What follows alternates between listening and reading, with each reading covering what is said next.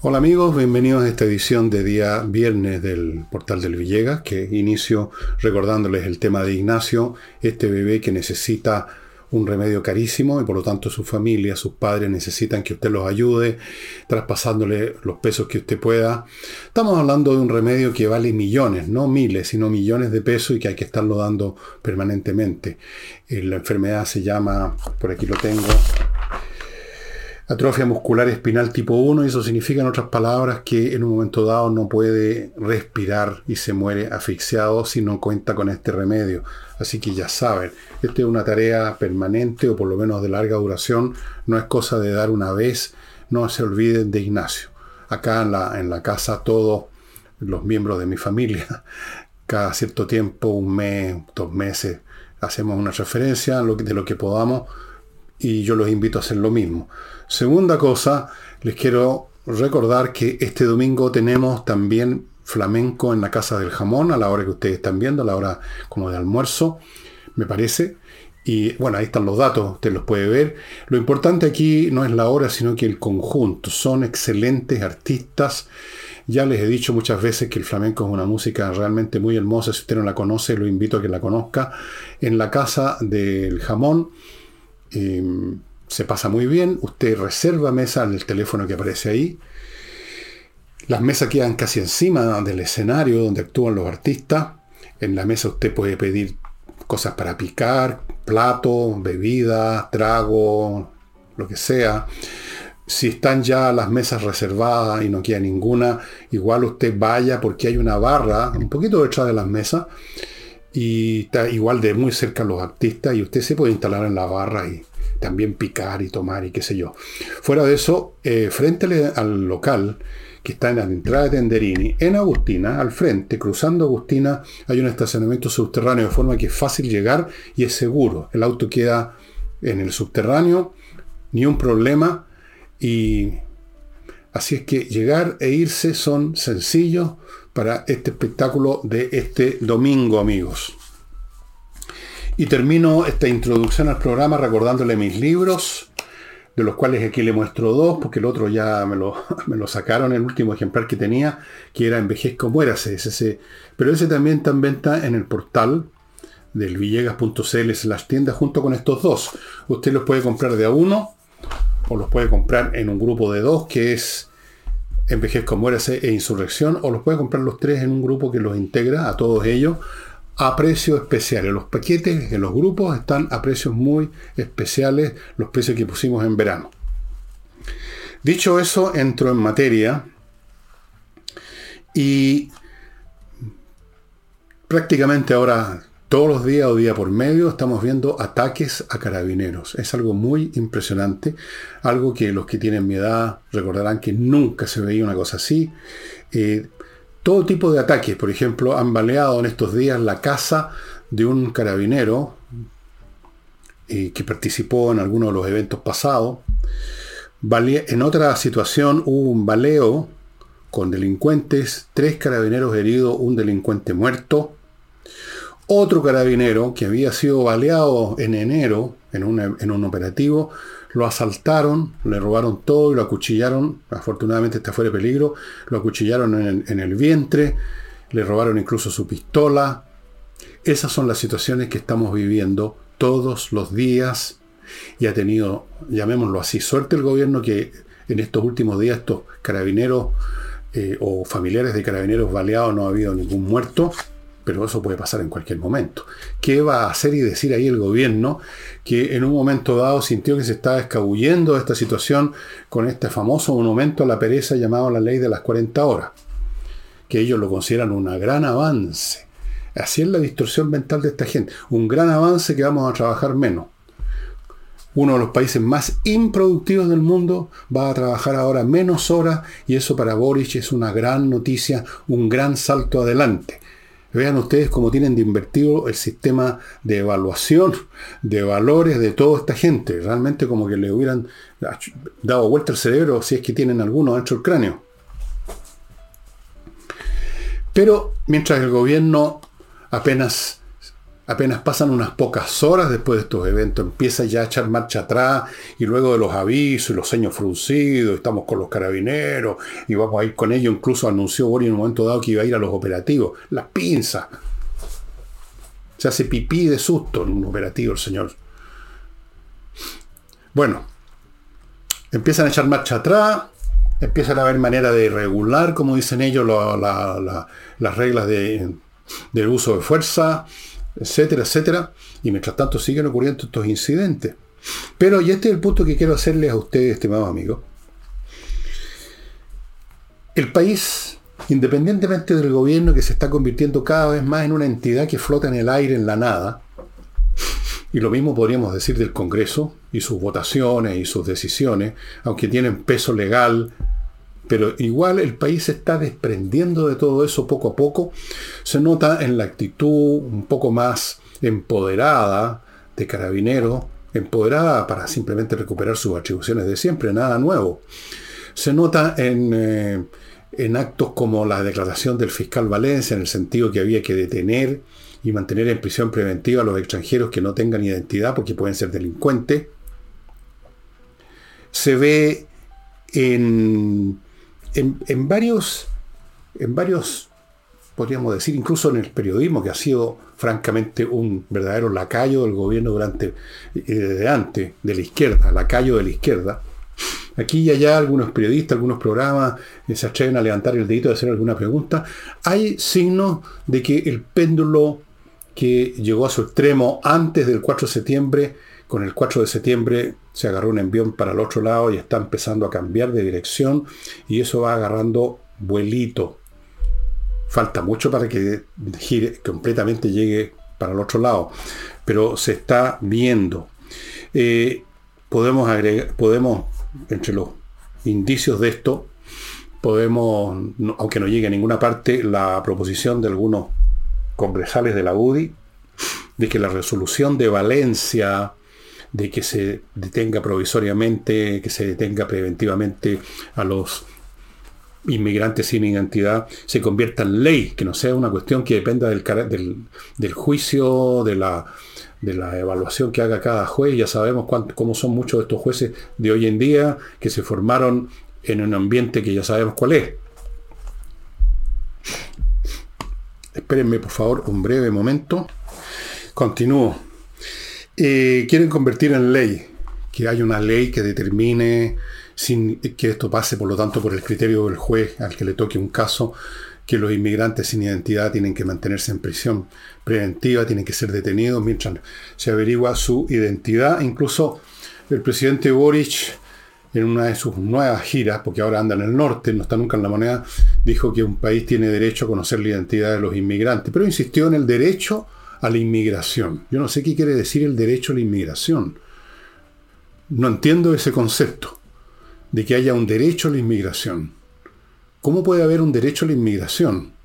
O sea, derecho a que una persona entre a donde se le da la gana, al país que se le da la gana, que es un derecho a entrar. No, no es un derecho a entrar a, a cualquier país, me parece a mí.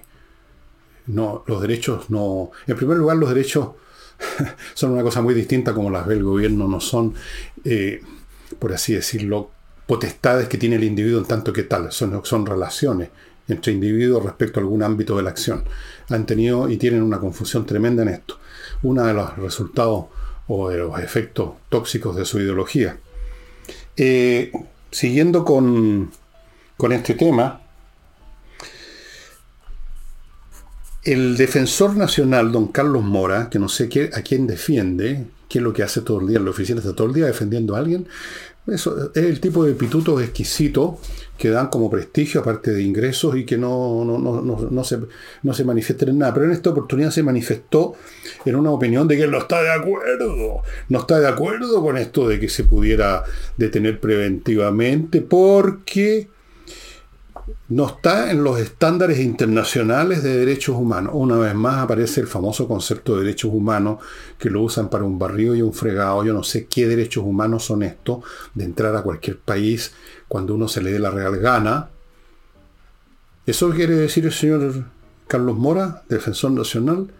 ¿En qué, ¿En qué planeta, en qué dimensión viven estas personas que no se dan cuenta de cuáles son las situaciones reales que se dan en el mundo real y viven en ese mundo de palabrerío, abstracciones vacías, como esto de los derechos humanos, derechos humanos, ¿cuáles derechos humanos? En primer lugar. ¿De, ¿De qué está hablando Carlos Mora? Yo sé que él, como tantos otros, viven de los derechos humanos. Se ha convertido en una industria, la industria de los derechos humanos. Hay gente que vive de eso de mil maneras distintas. Hay instituciones completas que viven de eso. Con empleados que reciben sueldo porque están defendiendo, se supone, todos los días, luchando, luchando esforzadamente, no sé cómo, ni con quién, ni contra quién, para defender los derechos humanos. Pero en general, todo esto, a pesar de los señores Mora y otros, va, el péndulo se está moviendo en la otra dirección. Ahora, yo no sé hasta qué punto el señor Mora, pero sí lo que tengo claro es que en general la izquierda, por razones políticas psiquiátricas, es todo lo que sea para ello. En estas circunstancias o en otras, porque lo hemos visto en, muchos, en muchas oportunidades años atrás, todo lo que signifique fortalecer, yo estoy usando el verbo que les gusta tanto a ellos, fortalecer, fortalecer la acción de la policía y endurecer las penas, ambas cosas para enfrentar situaciones de criminalidad, les producen urticaria, les producen desagrado, molestia y se oponen. ¿Por qué? Bueno, son, son como una persona que estuvo en la playa soleándose demasiado y después por donde uno lo toque pega un salto, ¿no es cierto? Por donde uno toque a esta gente, o del modo como se toque el tema de aumentar las penas, de aumentar las potestades, las capacidades de la policía, les produce un respingo. ¿Y por qué? ¿Por qué? Se preguntarán ustedes. ¿Cómo puede ser que se opongan a algo tan de sentido común como es aumentar las medidas para proteger a los ciudadanos? les debe causar asombro pensar en eso. La razón es que son de izquierda y en el pensamiento de la izquierda, en algunos en una forma más fuerte y más sistemática y en otros un poco más como en la periferia, en la mente de todos ellos pena la idea, el perenne pensamiento o más bien sentimiento, que ellos están para echar abajo el Estado burgués.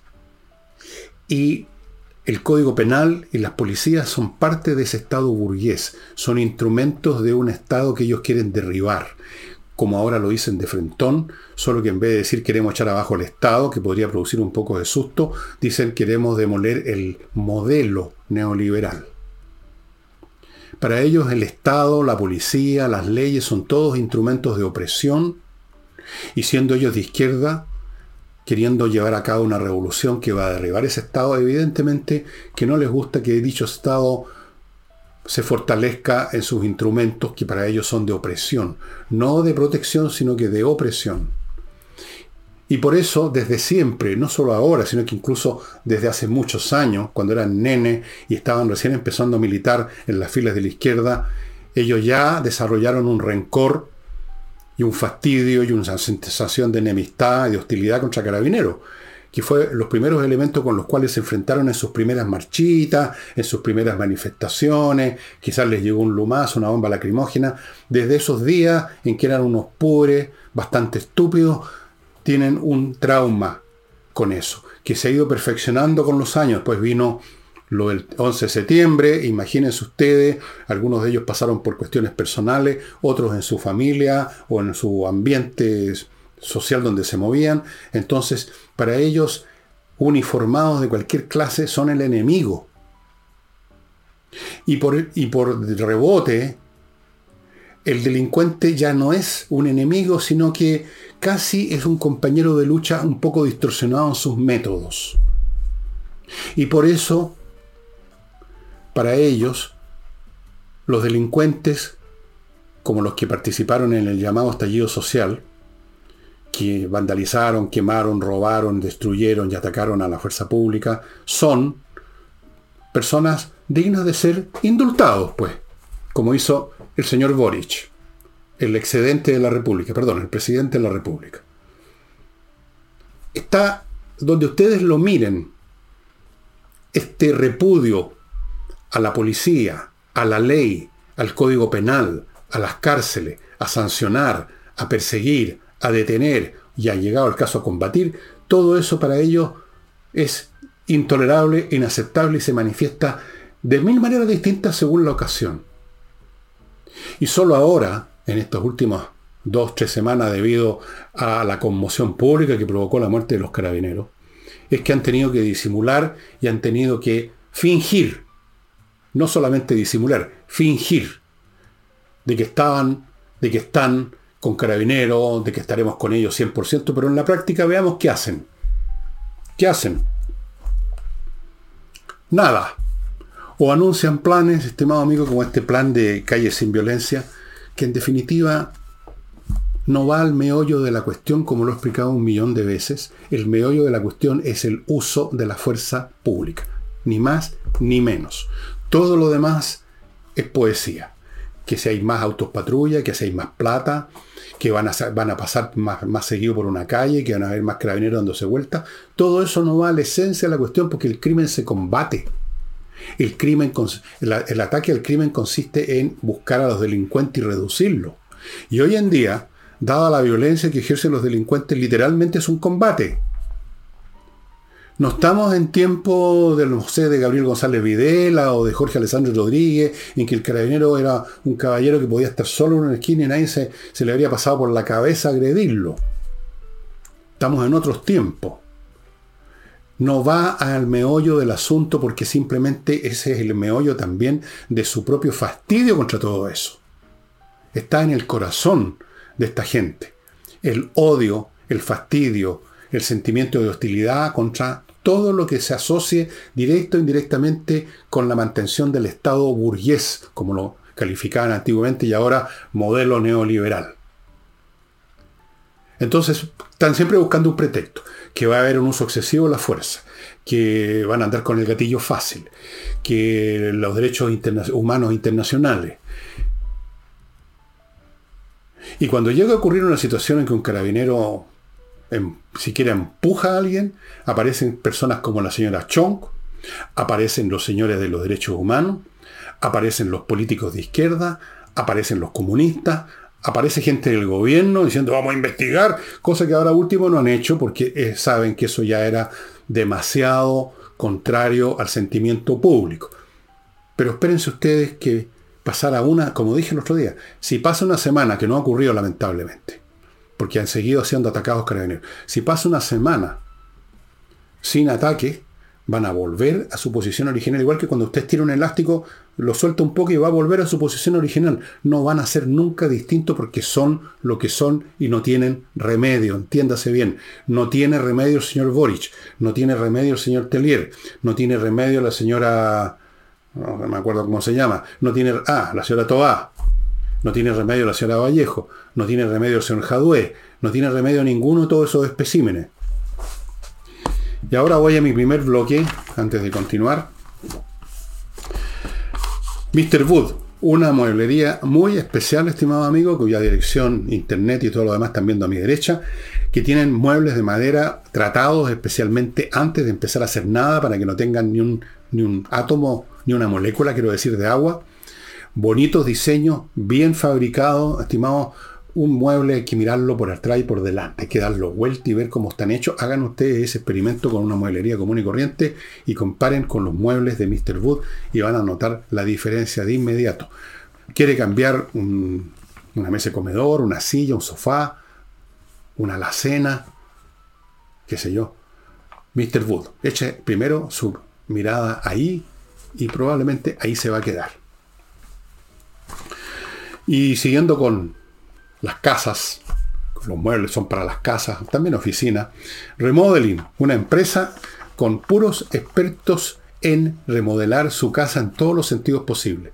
Pisos, pintura, gafitería, muebles de cocina, construcción de mansardas, terrazas, mil cosas relacionadas con remodelar una casa.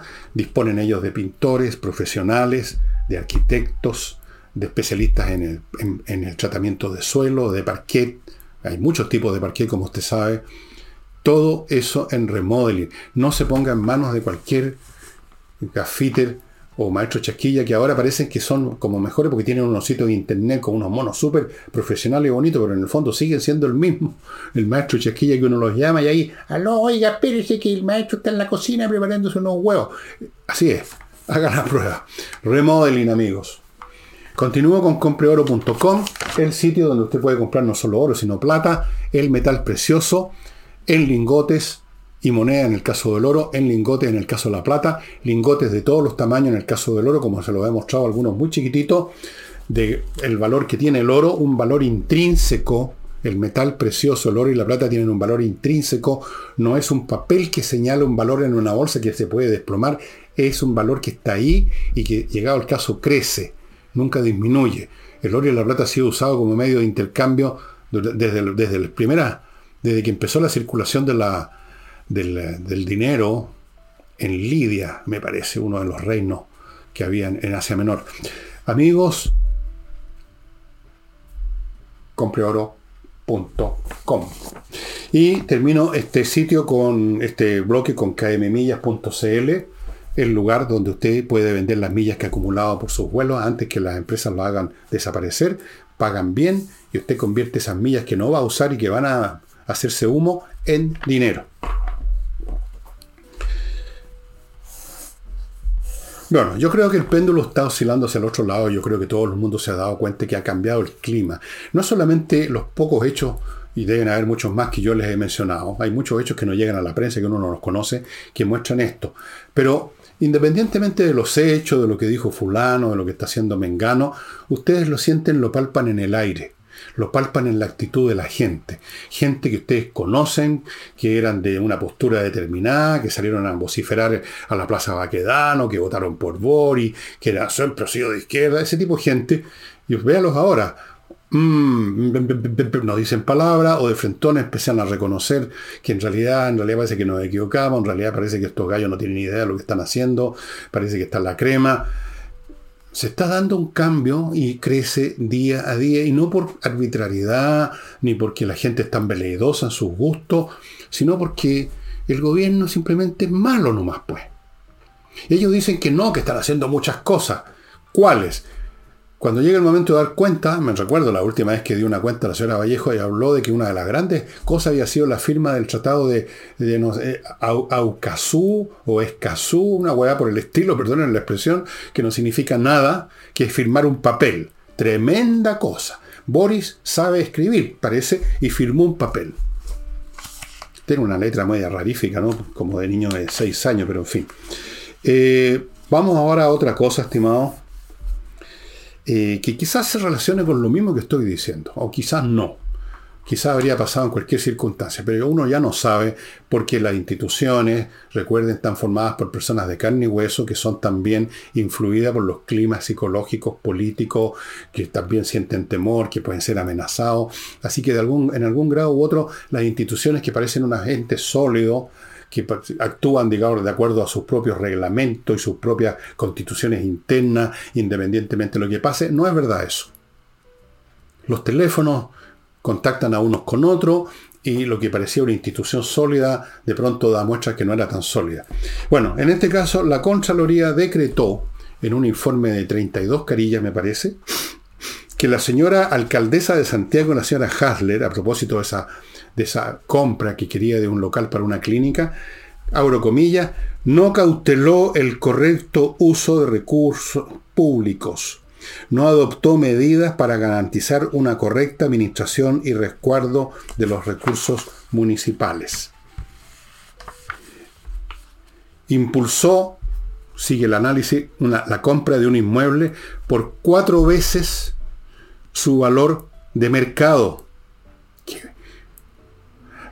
entre paréntesis, uno se pregunta si esto es simplemente pura incompetencia, pura tontería, pura ignorancia, pura necedad, o este precio multiplicado por cuatro iba a beneficiar a alguien, a alguna otra institución que tenga conexión con la señora comunista Hasler. No sé por qué me acordé de la Universidad Arcis, manejada por el Partido Comunista, que se desplomó de un día para otro y nunca se supo bien los, manejos de plata. No sé. El hecho es que la señora Hasler eh, quería hacer eso y la Contraloría le dice que no. Incluso parece que trató de seguir con la operación a pesar de que la Contraloría le había dicho que detuviera la acción. No se detienen en nada. Esta gente no tiene remedio, lo vuelvo a repetir, son tóxicos. Ahora, la pregunta que podrán hacer muchos de ustedes, que me hice yo en algún momento, es cómo es que la Comuna de Santiago eligió a esta señora salida de la nada, esta señora Hasler con su anteojote. Bueno, uno de estos informantes que tengo yo, y yo les he mencionado en algunas ocasiones que soy favorecido con las informaciones que me dan de distintas partes algunas personas, y una de ellas es un informante del Partido Comunista. Yes, sir. Y me contaron que la emigración, antes de que fueran las elecciones en esa comuna de Santiago, de alcalde, la emigración, el cambio de domicilio para votar ahí, de, de gente del Partido Comunista, me dijeron, supera en número la salida de los israelitas de Egipto. Fue masivo para asegurar la victoria de Hasler. No sé, habría que revisar, yo no lo he hecho, si alguien está interesado en este tema, revise las estadísticas, si es que existen, de Nercervel, de cambios de domicilio electoral en el periodo previo a la elección de alcalde. A lo mejor lo que me están contando es un cuento de hadas, y fueron cinco pelagatos nomás los que se cambiaron, y no fue como la inmigración de los israelitas de Egipto, no tengo idea, pero a mí me ha llamado siempre la atención que una persona como ella, era una comuna que siempre era bastante conservadora, claro que todo ha cambiado en Santiago, eh, haya llegado ahí. Y en todo caso podemos decir que ella mantiene una tradición, una larga tradición en la alcaldía de Santiago de mal uso de los fondos.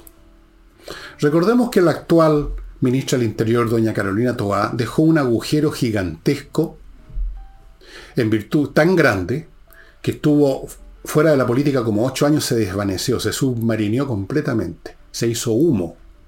Luego empezó a aparecer, y a mí me llamó la atención, y creo que lo mencioné en un programa, empezó a sondear el ambiente, apareciendo con unos comentarios en un medio por aquí, asomado un dedito por acá, y miren ustedes dónde terminó, como presidente de la República en la práctica. Así es este país. Bueno, hay una tradición en el municipio de Santiago. No digo los anteriores alcaldes, no digo, una tradición bastante nueva de desfondar la municipalidad. No sé si en periodo aún más antiguo pasó algo similar, pero en todo caso Toa batió el récord y aquí teníamos a la señora Hasler que quiere continuar con esa honorable tradición haciendo una compra de un inmueble por cuatro veces. Fuera de eso, se le explicó que no tiene la municipalidad derecho a instalar clínicas, no corresponde eso a una municipalidad. ¿Qué pretendía la señora Hasler? ¿Qué pasaba con esas platas? ¿A dónde iban a ir esas platas finalmente?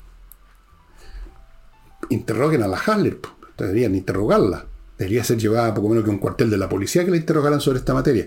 Pero no. ¿Cómo se le ocurre? Eso no pasa en estos tiempos.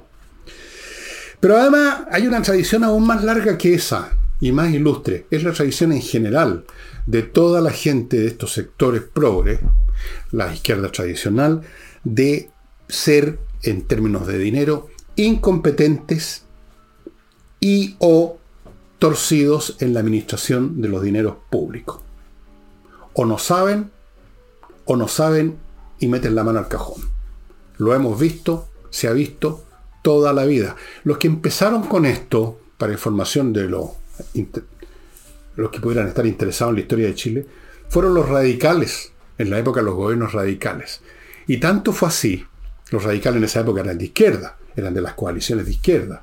Llevaron al poder a Pedro Aguirre Cerda, Juan Antonio Río, eventualmente a, a Gonzalo Videla.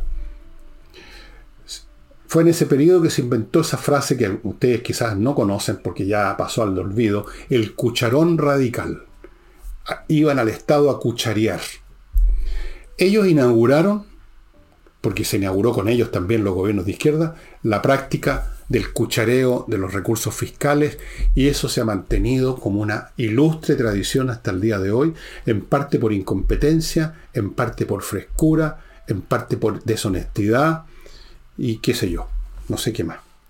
Así es que doña la señora Haller está, digamos, dentro, dentro de lo que uno puede esperar.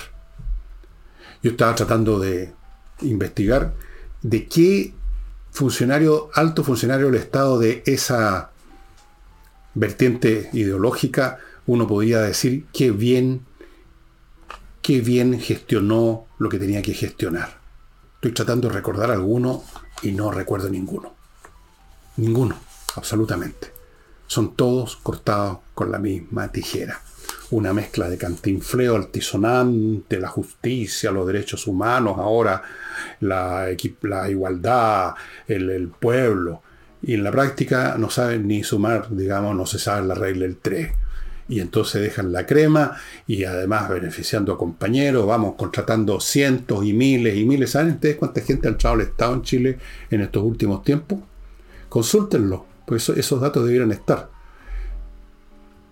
Decenas y decenas de miles de tontones de barbita y bigote y de tontonas histéricas en los puestos de la administración pública, dando señales de que no saben o que no les importa, como pasa con la directora de aduanas, que dice que este tema que, le denunció la prensa, quizás ese sea otro signo del cambio de los tiempos, que la prensa se atreva a denunciar estas cosas ahora, no el tema de esto de, la, de, las irregularidades, de las situaciones que se están viendo en las aduanas, eh, en San Antonio, por ejemplo, que ya es el puerto mundial de traslado de droga de un lado a otro, no, eso no tiene tanta importancia. Ahí los tienen.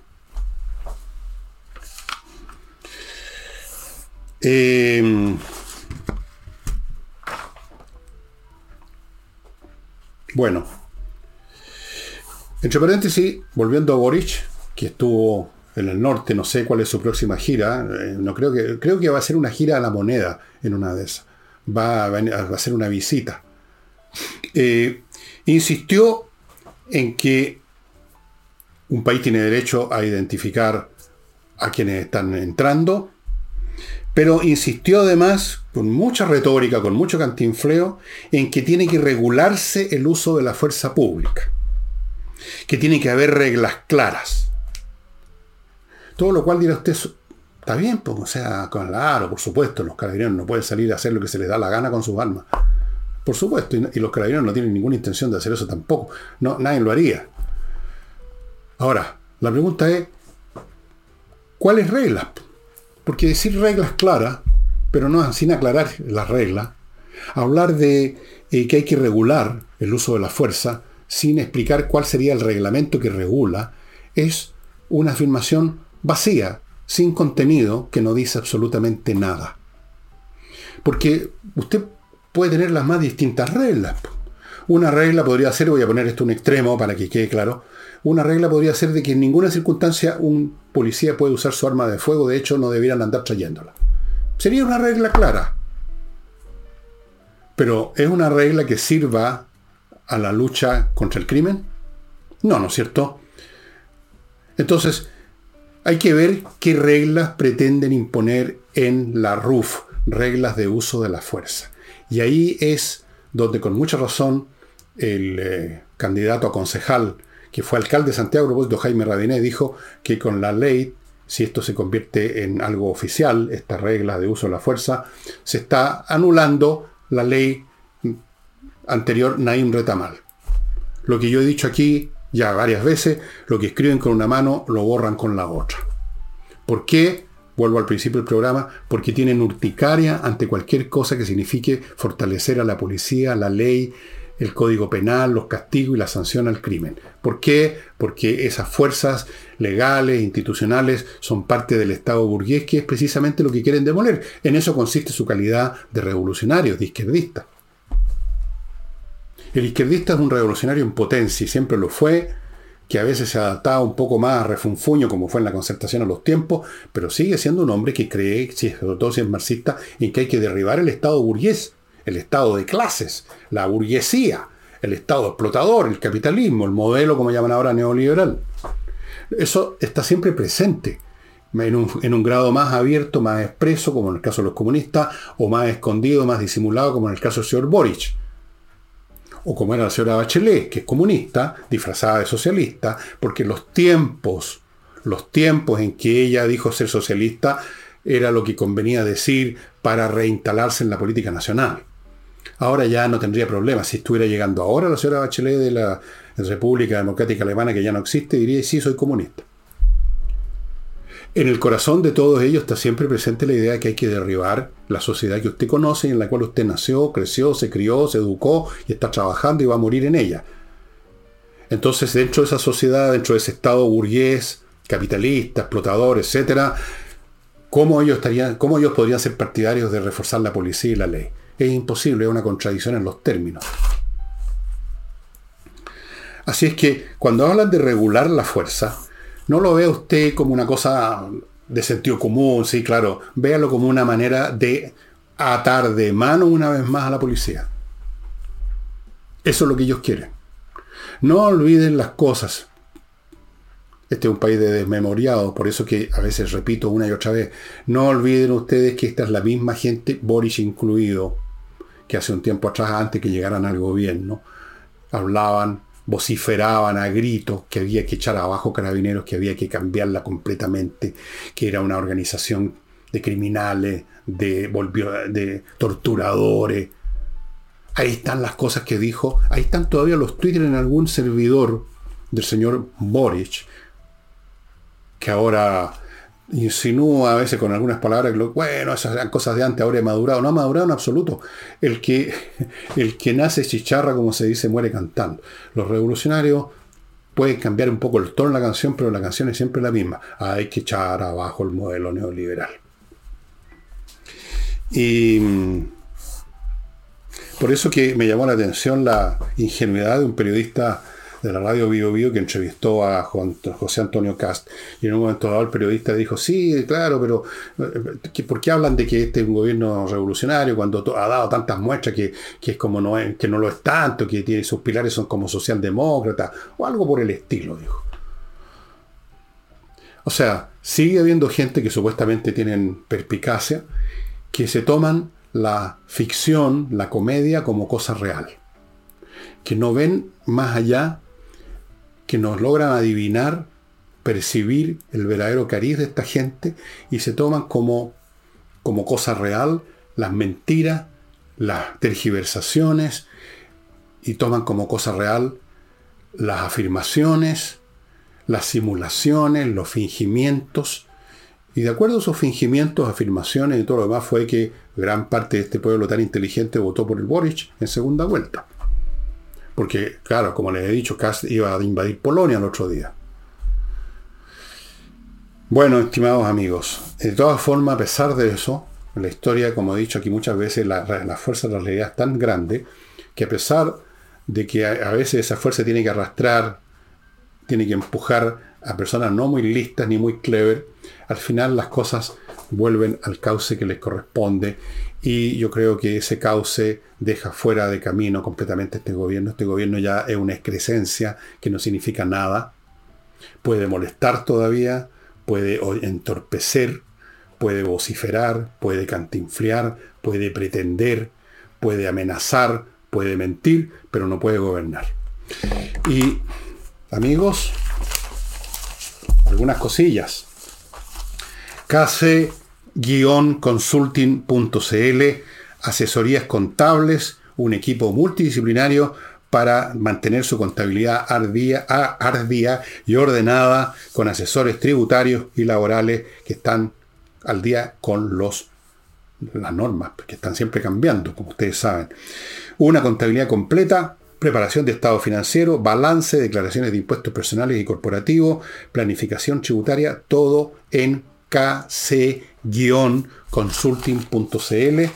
Continúo con plan emergencia edificios.cl. Ya sabe, les he explicado, hay una ley que obliga a tener un plan de emergencia para cada edificio condominio conocido por supuesto por los habitantes, y eso significa ponerse en manos de profesionales que van a poder hacer ese plan de emergencia, visitando ese edificio, ese condominio, viendo cómo dónde están los lugares que podrían dar seguridad en caso de un terremoto, en caso de un incendio, en caso de esto, lo demás allá, tsunami incluido, Todo eso lo tienen que hacer profesionales que son los que están en plan emergencia edificios.cl. Así es que, amigos, esto es obligatorio. Pónganse en contacto con la dirección que ustedes están viendo ahí. Continúo con Edisur, esta editorial chilena que edita puros títulos interesantes y ahora hay uno nuevo que me mostraron, que es este, El arte de sacar la vuelta de Benjamín Chacana, que es un profesional, un ingeniero civil eléctrico. Y aquí hay un estudio, no es, no es chacoteo, ¿ah? yo pensé eso al principio, bien, eh, bien científico, podríamos decir, de esta costumbre de el procrastination, se dice en inglés, el sacar la vuelta, el postergar las cosas, el no hacer nunca lo que tiene que hacerse en el momento debido. Uno de los muchos pecados capitales de los chilenos aquí está estudiado analíticamente de dónde viene, por qué se hace, cómo ocurre este fenómeno, por qué en algunas partes como Chile se promueve esta conducta, se fomenta, pulula, y en otras no. Eh, muy interesante. Yo pensé, esto es una chacota, nada de chacota, amigo, esto es la cosa más seria que hay. Y eso es con Edisur. Continúo con invierta en USA.cl. Ya sabe, la empresa que lo va a llevar a invertir en bienes inmobiliarios con las mayores facilidades, con contactos, con, haciéndolo usted eh, cliente de bancos norteamericanos, consiguiéndole crédito, consiguiéndole la viceresidencia y apoyándolo si hay cualquier problema, apoyándolo contra viento y marea si hay algún problema en la compra-venta de un bien, cosa que es rara en Estados Unidos. Invierta en USA.cl, estimados amigos. Y volviendo al programa, eh, interesante la entrevista de Cast, a pesar de esta eh, majadería del periodista en ese tema de, que... Eh, Cast parece que los republicanos están esperando buenos resultados en la elección de concejales para la nueva propuesta constitucional ellos calculan entre 7, 8, o sea, en 50, eso más o menos equivale al 15, 16% eh, de los concejales serían de un partido recién, recién nacido. Sería bastante interesante. Y ya, y yo creo que la razón de eso, yo lo he observado mucha gente a mi alrededor, es que la gente en busca de un partido con gente que realmente se oponga a lo que estamos viviendo, encontraron que la única respuesta está en el Partido Republicano. Eso es. Porque han visto que los partidos tradicionales de derecha han entrado en toda clase de arreglines, acuerdos, eh, uno abre el diario y ve que eh, la derecha está aprobando tal o cual cosa del gobierno, ellos siguen creyendo, yo no sé si por conveniencia, por oportunismo, por mera estupidez, que pueden lograr algo positivo cambiando un punto y coma aquí y acá de los proyectos de la izquierda y del gobierno, y ahí los vemos permanentemente en toda clase de tratativas, que son en el fondo rendiciones una tras otra. Entonces la gente ve esto, a veces quizás en forma exagerada, pero lo hecho es que lo perciben así, yo lo percibo así también. Y entonces buscan otra alternativa, pues. Buscan la alternativa que eh, aparece como, por lo menos hasta el momento, como más fuerte, más decidida. Un partido que votó en bloque contra cosas incluso populares, como era esto de la ley de las 40 horas. Un partido que parece que está siguiendo el punto que yo he hecho en muchas oportunidades, en el sentido de que un partido que no es capaz de mantenerse contra viento y marea en un, principio, a pesar de que en un momento dado eso le signifique perder popularidad, un partido así es son los partidos que finalmente tienen éxito y crecen, los partidos que entran a los juegos a la astucia corta, miope, enchemos de arreglines ahora para ganar cuatro votos más, esos son los que se desmoronan rápidamente como lo está, como lo está viviendo la democracia cristiana y como en su momento lo vivió el Partido Radical. La democracia cristiana ya literalmente desapareció. Ya ni siquiera se habla de ella, ya no vale la pena. Los republicanos parece que son un poco más coherentes y fuertes y por lo tanto efectivamente puede que saquen bastantes más concejales de lo que muchos creerían. Más concejales que partidos, abro comillas, tradicionales. O traicionales, más bien diría la palabra. Los partidos de derecha traicionales. Mucha gente los ve como cometiendo traición. Yo no sé si es traición, obviamente tal, habría que examinar el término, pero ciertamente como mínimo uno podría decir que no dan ninguna confianza de que son fuertes, que son capaces de oponerse, porque cuando incluso llegan a oponerse, en un día al otro día ya están desoponiéndose un poquito. están echando, digamos, echando en razón, están echando marcha atrás. Los hemos visto como bloques, como partidos, y para qué hablar como individuos, porque ha sido realmente grosera las volteretas que hemos visto de algunos políticos que no quiero ni mencionar porque me dan vergüenza ajena, la verdad. E incluso movimientos nuevos, que uno esperaría de ellos una cierta fortaleza, han nacido con el pecado original de la transaca y de que un poco de esto y un poco lo de más allá, que sí que somos un poquito de izquierda, pero no tanto, pero también, pero esto y lo de más allá, partidos que a mi juicio tienen posturas que podrían haber sido razonables hace 30 años atrás, pero ya no, porque estamos en una situación de conflicto suma cero, y cuando hay un conflicto suma cero, lamentablemente no hay espacio para estos miriñaques ideológicos intermedios, esto que sí, un poquito y otro poquito, pero sí, pero no, pero no, pero sí. Esas, iba a decir una palabra que ya no se debiera usar, esas ya no sirven. Y la gente lo percibe así, y por eso que yo creo efectivamente que tiene razón casi que les va a ir bastante bien. Eh, y a propósito de eso, yo quiero insistir en un punto que he estado insistiendo en varios programas. Amigos, usted tiene que ir a votar. Tiene que ir a votar. Me estoy refiriendo a la gente de derecha. Ojalá los de, los de oficialistas no vayan a votar. Pero ni siquiera, ni siquiera eso voy a decir. Todos tienen que votar. Pero los de derecha también. No sean flojos no caigan en la actitud típica de las clases medias, medias altas y altas que prefieren irse a su segunda vivienda, los huevones. Prefieren, digamos, no me dan lata, si todo va a ser igual, ya. Y después se quejan, y después están muertos de susto, y después están tratando de arrancarse el país, y sacan su plata. ¡Qué mariconada! Perdónenme la expresión. Vayan a votar. Y busquen a un candidato que les dé certeza de que no se va a pegar una voltereta al otro día de haber sido elegido. Yo ya encontré el mío, el señor eh, Rodríguez, que usted me preguntó, un señor Rodríguez, no va a decir quién es, me equivoqué con el nombre que le di, que usted me preguntó, es otra persona, no es ese que le di, es otra. Si usted quiere, me, manda un mail de, y me pregunta, no, y ahí le digo quién elegí. Confidencial. Eh, busquen a alguien que les dé confianza de que va a poder oponerse a las fuerzas de izquierda que van a volver a insistir una y otra vez porque no se van a cansar, no importa cuántas derrotas sufran, mientras no sean una derrota aplastante que los liquide totalmente, van a seguir presionando, como lo hace Boris, como lo hace Italier, como lo hace la izquierda, como lo hace el Partido Comunista, el Partido Socialista, todos ellos. Así que mentalícese que va a votar y ya debiera estar buscando ese candidato que a usted le da a usted le da la confianza que no se va a dar vuelta al otro día. ¿Ok?